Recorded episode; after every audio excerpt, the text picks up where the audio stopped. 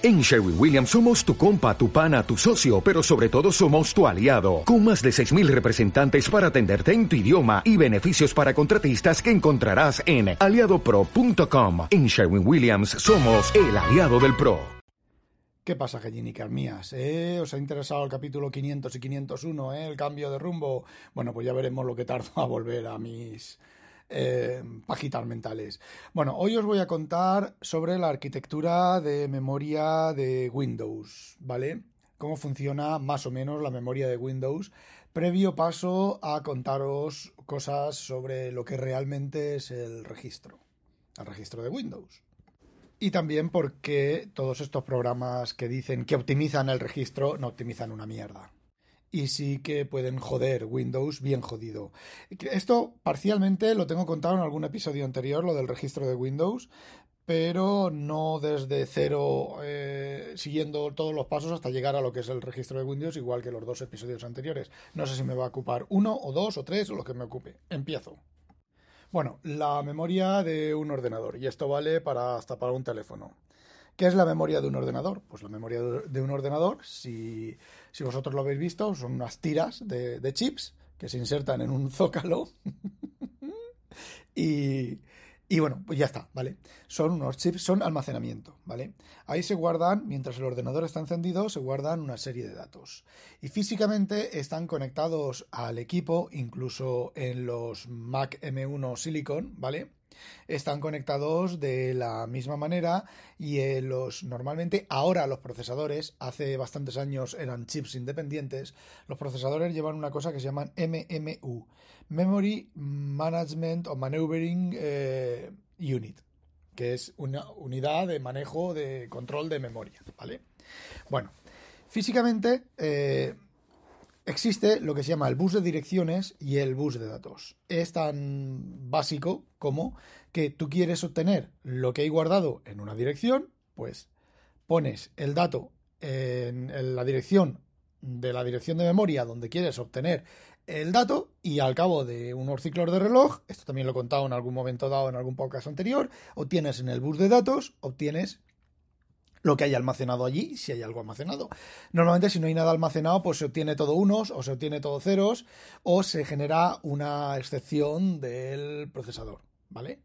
Como cosa curiosa, si miráis a veces en algunas excepciones se suele ver, esto lo suele hacer Microsoft bastante o lo solía hacer, eh, el programa ha ejecutado una instrucción no válida en la dirección badadd y se reiniciará o se cerrará o lo que sea. Fijaos, B-A-D-D, bad A-D-D, bad address, que tiene la característica de que como es en hexadecimal, ¿vale? Pues la B es un número, la A es otro número y la D también es otro número. Entonces, lo que te están indicando ahí, básicamente, es que esa dirección de memoria no es válida. Es un truco, ¿vale? Que lo que tú haces es el sistema, ¿vale? El cargador del sistema, eh, el sistema operativo, mm, no sé quién lo hace exactamente, te genera las instrucciones no válidas, te graba ese valor.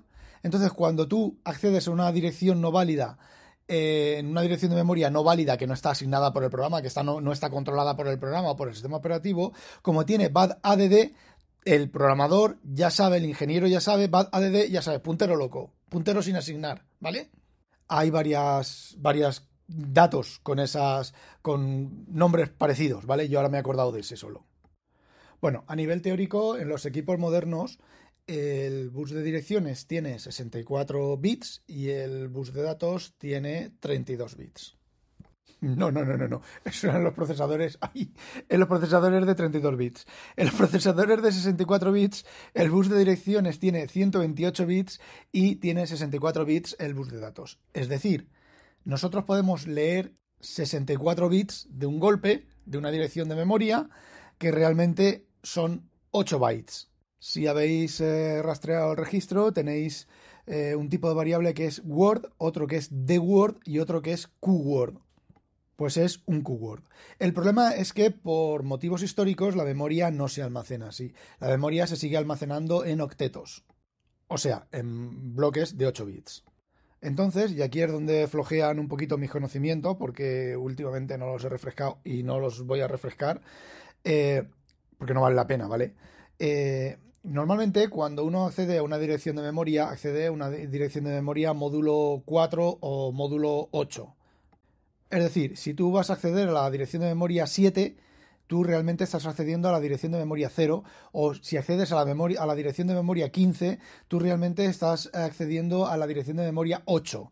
Estás leyendo los 8 siguientes bytes, estás descartando todos los bytes menos el byte de la dirección 15 lo que básicamente es una pérdida de tiempo y de recursos y de todo, ¿vale? Entonces, normalmente, aunque tú accedas a ese byte, realmente el sistema operativo está accediendo a, yo os lo voy a, explicar a 32 bits porque es cuando yo lo estudié y cuando yo lo sé, pero a 64 bits debe de haber pocas diferencias. Entonces, independientemente de que tú pidas una dirección de memoria, vas a acceder a una dirección de memoria módulo 4 o módulo 8 en 64 bits, quiero creer, ¿vale? y se leen pues, los 4 bytes o los 8 bytes de golpe. A ver, en principio los sistemas no tienen todo el bus de direcciones conectado. Es decir, yo recuerdo los primeros equipos de 32 bits que tienen un bus de direcciones de 64 bits, ¿vale? Pues normalmente tenían 48 bits o 56 bits si eran placas de calidad. ¿Por qué? Muy sencillo, porque no existe suficiente memoria. Por ejemplo, con 48 bits eh, puedes direccionar 262 terabytes de memoria. Con 56 bits, pues ya os podéis imaginar mucha más memoria de la que va a tener cualquier equipo. Y ahora con los 128 bits, pues posiblemente los buses de datos no sean más de 56 bits. De datos, no de direcciones, porque no se va a direccionar más, ¿vale? Y conforme se incrementa el número de pistas, aunque sea de pistas dentro de un SOC, como es el caso del M1, pues más complicado es y más difícil es de que funcione. Bueno, ¿qué es lo que ocurre? Nosotros la memoria física la tenemos conectada en, los módulos de memoria o van soldados o como vayan y van mm, desde la dirección física 0, ¿vale? hasta la dirección física más alta que tengamos, 16 gigas, 16, 32 gigas, 8 gigas, bueno, pues del 0 al, a 8 gigas, ¿vale? 8192, bla, bla, bla, bla, bla, bla, bla, bla. Eh, esas son todas las direcciones físicas reales que tenemos en nuestro ordenador. En otro episodio os conté cosas sobre los chip select y cómo funcionaban los chip select para eh, elegir activar un chip y, o, desactivar los demás chips y activar un solo chip conectado al mismo bus de direcciones. Realmente la memoria de los PCs no sé cómo funciona exactamente. Si llevan un chip select, si es acceso directo, me imagino que en los últimos, en los primeros equipos sería con chip select, puesto que el bus de direcciones se compartía con el bus de, entrada-salida de IO y algunos micros llevaban incluso el bus de direcciones compartido con el bus de datos, ¿vale? Entonces, pues eh, quiero creer que los equipos modernos con chips de 512 patillas y el silicon de Apple y todo el tema, pues esto esté directamente conectado sin chip select o con chip select, pero más allá de decir RAM, voy a por ti, ¿vale? Y no, RAM voy a por ti porque al activar este chip select activo un conjunto de puertas lógicas que me conecta al bus de dirección de datos con eh, las patillas del micro y cuando han pasado no sé cuántos microsegundos me desconectan las patillas de dirección y me conectan las patillas de datos para recibir el dato que ha salido de la memoria. Todos, todos esos numeritos que cuando compráis una memoria que tiene CL 45 12 15 9 8 guion no sé cuánto guion, guion, todos esos son numeritos de los tiempos de acceso de la memoria. Por cierto, los las memorias modernas de los PCs son casi un microprocesador, son inteligentes. Es decir, cuando el equipo arranca, una de las cosas que hace la placa base, la BIOS de la placa base, o el EFI, o el hardware programado, es decirle a esos chips, hola, vosotros, ¿de quiénes sois? Y los chips dicen, pues yo soy una memoria CL en 15, 25, 12, 9, 8, 7 y el hardware dice, ajaja, ah, vale, pues entonces son tantos estados de espera para el procesador, tantos estados de espera para esto, tantos estados de espera para esto, lo otro, y tantos estados de espera para lo demás allá. En principio, cuantos más altos sean esos valores, peor para la memoria, más lenta funciona. Eh, no esperéis encontrar una memoria con 1-1-1-1-1, porque eso no existe, ¿vale? Y bueno, si vosotros habéis visto un crash de un programa, que a lo mejor eh, te dice el programa piticosdeboina.exe ha reventado en la dirección 40 millones. Y tú dices, eh, eh, eh, vamos vamos a ver, tengo 16 millones. ¿Cómo me ha, me ha petado en el 40 millones? Ah, amigo, aquí es donde viene el tema de la virtualización de memoria. Estábamos con la memoria física real del equipo que, para entendernos, va de 0 a 16 millones. ¿A que no os imagináis cómo sabe el sistema operativo cuánta memoria tiene conectada? No os lo podéis ni imaginar. Pues muy sencillo. Escribe en una dirección de memoria y lee. Si ha leído lo mismo que ha escrito, es que hay memoria.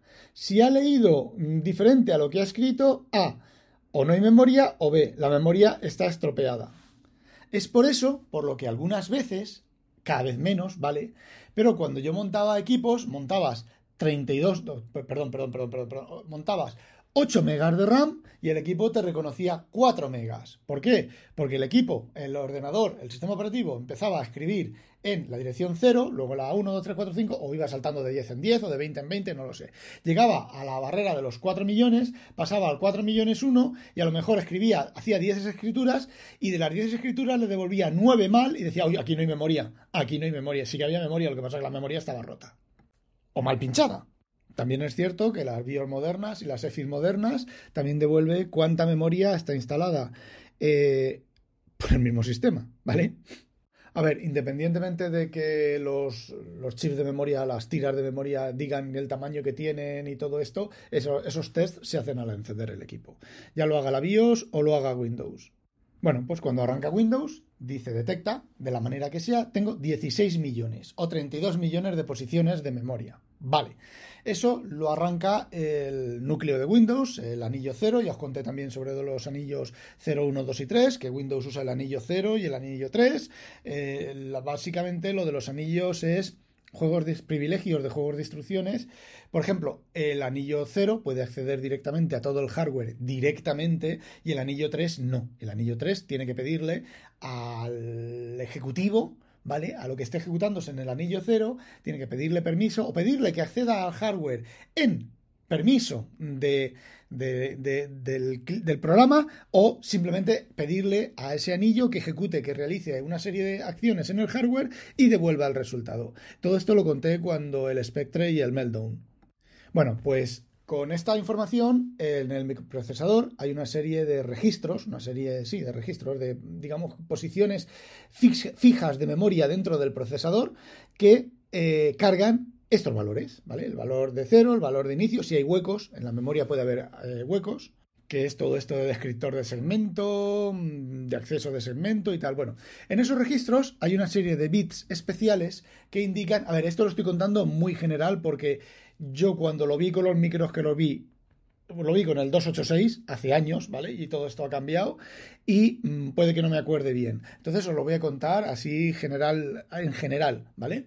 Entonces hay una serie de bits, de bits que dicen eh, qué se puede hacer con la memoria. En principio, la memoria RAM física real es lectura, escritura y ejecución o lectura y escritura, ¿vale? La ejecución no existe.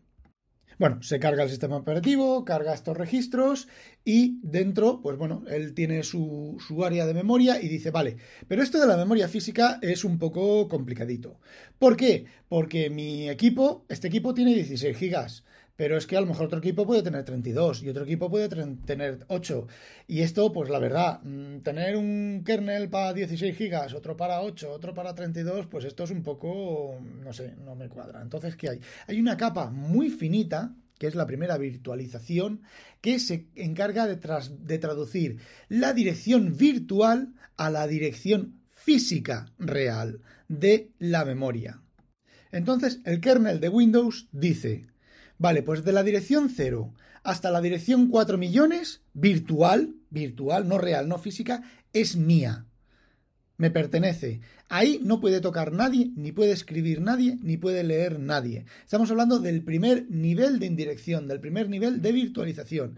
Y luego dice, de la dirección 8 millones, 4 millones, perdón, 4 millones hacia arriba, hasta 8 millones, ¿vale? En 32 bits, eh, eso es de las aplicaciones. O eso a mí, esa memoria la reservamos y la guardamos para las aplicaciones. Aquí tenemos ya la primera traslación de virtualización, porque evidentemente, si el kernel se coge 4 millones de, de 4 megas de memoria y tenemos 4 megas de memoria, pues ya no hay sitio para las aplicaciones. No, no, no, no. Evidentemente se coge, digamos que se coge un espacio de, direcciones virtuales que luego mediante unas tablas que están en el microprocesador y en áreas de la memoria, ¿vale? Se traducen a direcciones físicas. Entonces, el kernel dice, vale, mis cuatro primeros, eh, mis, mis 4 gigas. Bueno, mentira, mis 2 gigas. Me he equivocado antes, es de 0 a 2 millones. Mis 2 millones, ¿vale? Son estos. Pero, evidentemente, el kernel no está usando los 2 millones. El kernel, bueno, pues vamos a asignar la, yo qué sé, el acceso a disco, ¿vale? El driver de acceso a disco. Vamos a cargar el driver de acceso a disco. El driver de acceso a disco, según la imagen de acceso a disco, necesita pues 256 megas. Pues coge y le dice, oye, de la memoria física Cárgame 256 megas. ¿En qué dirección quiere el, el, driver? ¿En la dirección 56? Eh, vale, pues a partir de la dirección virtual 56 me cargas 256 megas. Y lo pones en la memoria donde te salga de las pelotas. En la memoria física. Pero yo cada vez que te diga de la dirección 256 a la dirección 512 va a ser memoria física y va a ser el driver del kernel, el driver de disco duro.